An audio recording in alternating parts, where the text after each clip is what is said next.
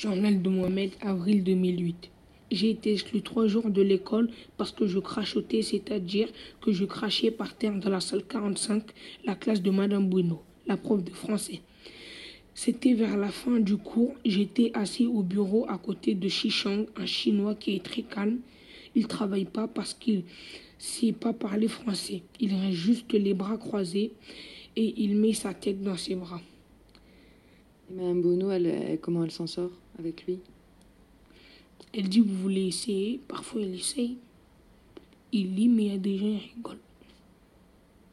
Il prononce très mal. Toi aussi, tu rigoles? Je rigole pas, moi. Je rigole dans ma tête. Et t'essayes de lui parler, toi? Parce que t'es tout le temps à côté de lui en français. Je m'en fous, moi. Bref, depuis le début du cours, je parlais, je parlais, je parlais, je parlais.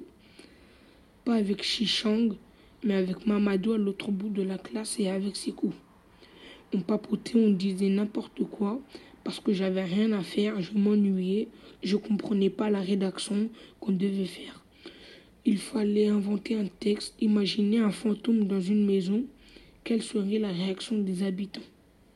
C'était une, ré- une rédaction qui venait comme ça ou c'était lié à des textes que vous aviez lus en cours? Il y a des textes. Le fantôme de Canterville. T'as bien aimé? Non, Tu l'as pas lu en fait. je l'avais même pas acheté. Même si je l'aurais acheté, je l'aurais pas lu, donc euh, ça change rien. Je sais que j'aurai une mauvaise note.